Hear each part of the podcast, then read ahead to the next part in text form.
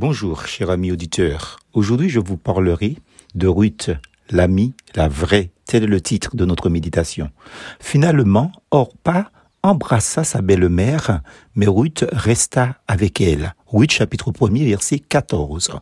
Orpa embrasse sa belle-mère pour prendre congé de sa belle-mère, qu'elle retourne chez elle, dans sa famille, vers les siens. C'est humain.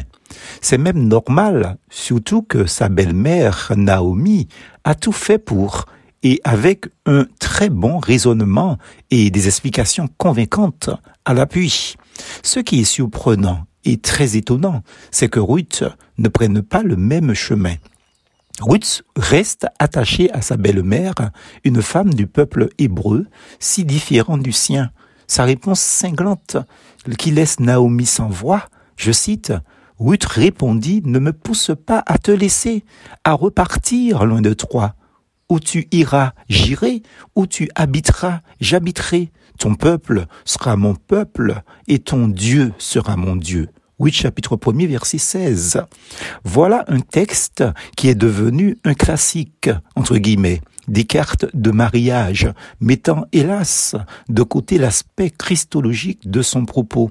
Billy Graham, que j'ai eu le privilège de rencontrer dans les années 80, a dit ceci que tant de jeunes partent dans la drogue, dans la pornographie, dans les plaisirs faciles ne m'étonne pas. Ce qui m'étonne, ce sont ces milliers de jeunes qui se lèvent pour suivre Jésus. Fin de citation. Ceci confirme mes propos sur la notion christologique des paroles de Ruth et de son choix personnel.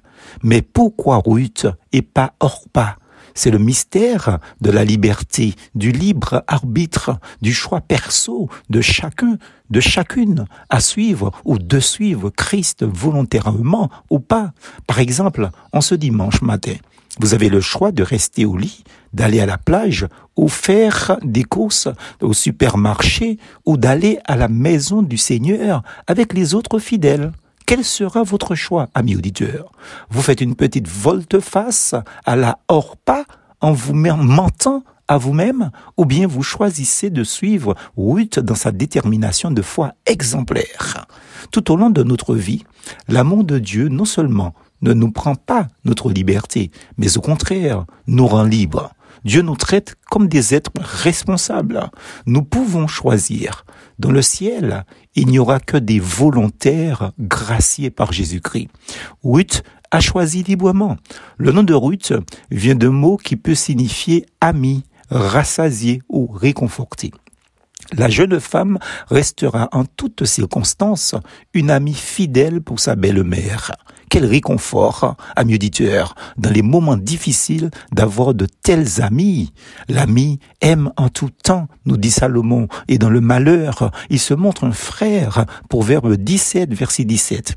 Et vous, une personne de votre entourage peut-elle témoigner que vous êtes fidèle en amitié? Quant à Jésus, quant à lui, justement le Christ, le pense-t-il de vous à son égard? Dans tous les cas, c'est aussi ce que Jésus veut être pour les siens. Vous êtes mes amis, dit-il, si vous faites ce que je vous commande. Jean chapitre 15, verset 14. Jésus nous offre son amitié. Ne la méprisons pas, ne la galvaudons pas.